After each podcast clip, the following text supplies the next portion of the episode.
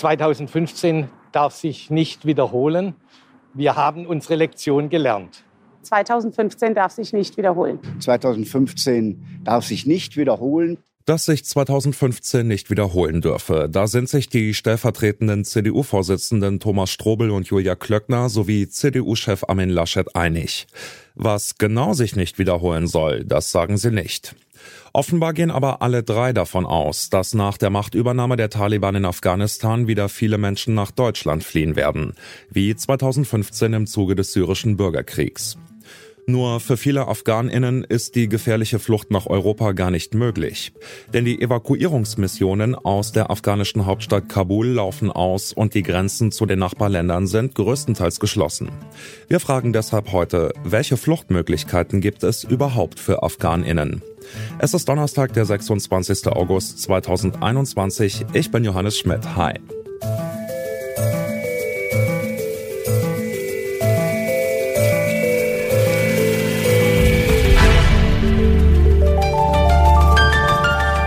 Zurück zum Thema.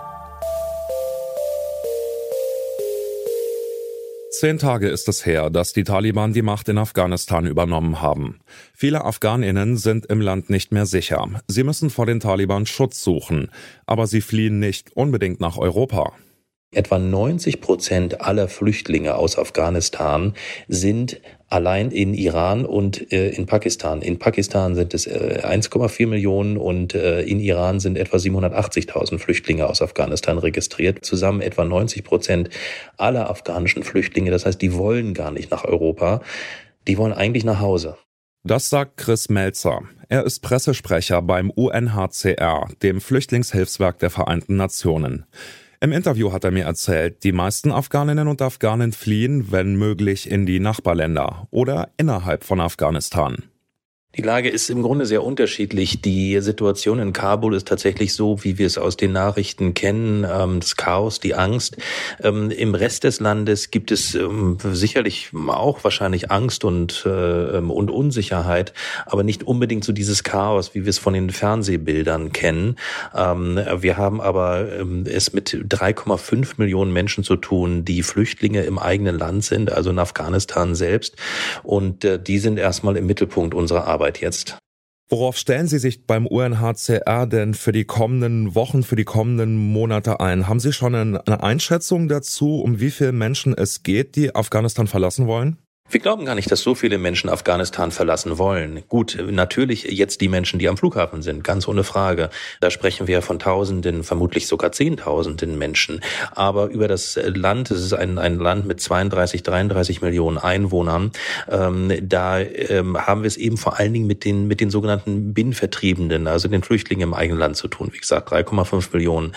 Die Zahlen der Menschen, die in den Nachbarländern eingetroffen sind, vor allen Dingen in Iran und in äh, Pakistan, zum Teil auch in Tadschikistan.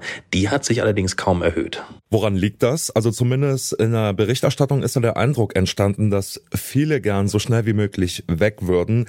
Woran liegt es denn, dass im Moment relativ wenig Menschen in den Nachbarländern ankommen? Also zum einen ist es sicherlich, dass die Taliban die Zufahrtswege kontrollieren. Afghanistan ist ein sehr bergiges Land, ähm, deshalb ähm, gibt es dort nur nur wenige Passagen, die man einigermaßen ähm, einfach kontrollieren kann. Auf der anderen Seite heißt bergiges Land aber natürlich auch, dass es trotzdem immer wieder Wege gibt über die grüne Grenze, wenn man das Land verlassen will. Aber das ist natürlich sehr beschwerlich.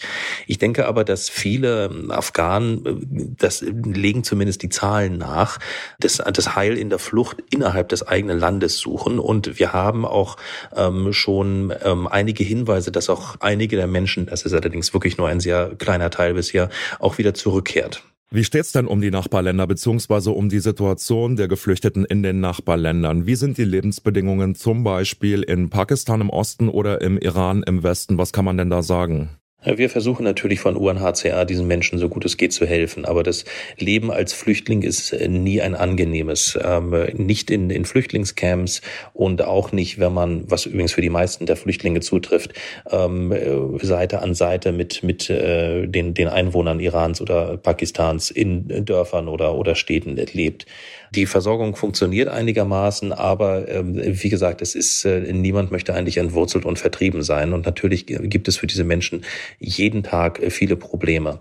Auf der anderen Seite muss man auch sagen, Pakistan und Iran haben seit 40 Jahren Flüchtlinge aus Afghanistan aufgenommen und äh, mit großer Gastfreundschaft reagiert auf die vielen Krisen, die es in ihrem Nachbarland gegeben hat. Das sollte man nicht vergessen. Heute hat Deutschland wohl zum letzten Mal Menschen aus der afghanischen Hauptstadt Kabul ausgeflogen. Auch die Niederlande und Polen beenden ihre Evakuierungsmissionen. Für viele Afghaninnen bedeutet das, sie sitzen fest in einem Land, in dem sie um ihr Leben fürchten müssen. Warum also warnen Politiker, dass 2015 sich nicht wiederholen dürfe? Der renommierte Migrationsforscher Gerald Knaus hält diese Aussage ganz klar für einen Fehler weil sie eine Entwicklung für wahrscheinlich hält, die nicht eintreffen wird. Die Grenzen zwischen Afghanistan und Europa sind geschlossen durch Gewalt, durch Zäune, durch Drohnen, durch das Zurückstoßen. Das wissen die Innenminister Europas natürlich auch, denn sie haben ja die Zahlen der Ankommenden regelmäßig vor sich. Sie sehen, dass Afghanen, obwohl es Hunderttausende in der Türkei gibt, Millionen Flüchtlinge im Iran, nicht mehr in die EU kommen. 2015 wird sich nicht wiederholen, aber kommen die Leute raus, denen jetzt in den letzten Tagen Politiker zugesagt haben, dass wir uns für sie moralisch verantwortlich fühlen. Von welchen Größenordnungen sprechen wir denn da? Geht es jetzt hier nur um einige tausend Ortskräfte und Helfer oder könnte es sich auch um Zehntausende oder Hunderttausende handeln, die in den nächsten Monaten den Ausweg aus Afghanistan suchen? Also, dass es in Afghanistan Zehntausende, vielleicht Hunderttausende gibt, die jetzt in akuter Gefahr sind, das ist sehr wahrscheinlich. Wobei man gleich dazu sagen muss, es geht nicht darum, dass Deutschland Hunderttausende Menschen aufnimmt. Das wird nicht passieren. Was wir nicht wissen, ist, was in Afghanistan als nächstes passiert. Geht der Bürgerkrieg weiter? Gibt es Widerstand? Mit wie viel Gewalt wird, werden die Taliban versuchen, ihre Macht zu sichern? Gegen wen gehen sie vor, wenn die Lichter am Flughafen von Kabul ausgehen und keine westlichen Streitkräfte und keine westlichen Journalisten mehr im Land sind?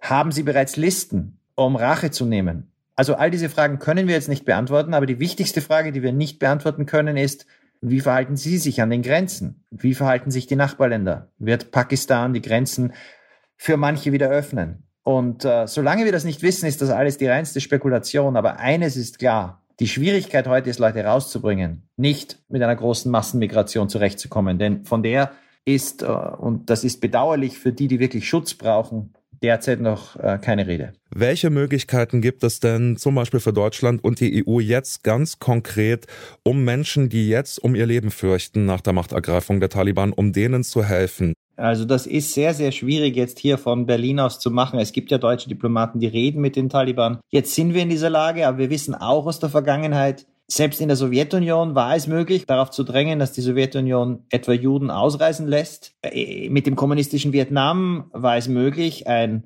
geordnetes Ausreiseverfahren zu verhandeln, wo dann aus dem kommunistischen Vietnam Hunderttausende ausreisen durften, auch politische Gefangene. Aber die Voraussetzung dafür war natürlich, dass es Länder gab, die bereit waren, diese Menschen dann auch aufzunehmen. Und dieses klare Signal muss jetzt kommen und alles andere kann man nur hoffen, dass die Diplomaten, die mit dieser Aufgabe betraut werden, dieser gewaltigen Herausforderung gewachsen sind. Das geht sicherlich besser in einer Koalition. Das geht sicherlich besser, wenn man ein klares Konzept hat. Aber äh, es gibt jetzt keine Alternative dazu. Wenn die Evakuierungsmissionen vorbei sind, dann gibt es für Schutzsuchende aus Afghanistan keine Fluchtwege mehr nach Europa. Die Grenzen sind geschlossen. Schon jetzt gibt es deshalb viele Binnenflüchtlinge, die innerhalb Afghanistans Schutz suchen. Und wer es über die Grenze schafft, bleibt oft in den Nachbarländern. Es könnte also sein, dass sich 2015 tatsächlich wiederholt, nämlich dann, wenn die internationale Staatengemeinschaft es zulässt, dass wieder Hunderttausende Menschen in eine humanitäre Notlage geraten. Das war's von uns für heute. An dieser Folge mitgearbeitet haben Felicitas Kuhnt, Anna Luko, Lars Feyen und Andreas Propeller. Chefin vom Dienst war Charlotte Thielmann und mein Name ist Johannes Schmidt. Ich sage ciao und bis zum nächsten Mal. Zurück zum Thema vom Podcast Radio Detektor FM.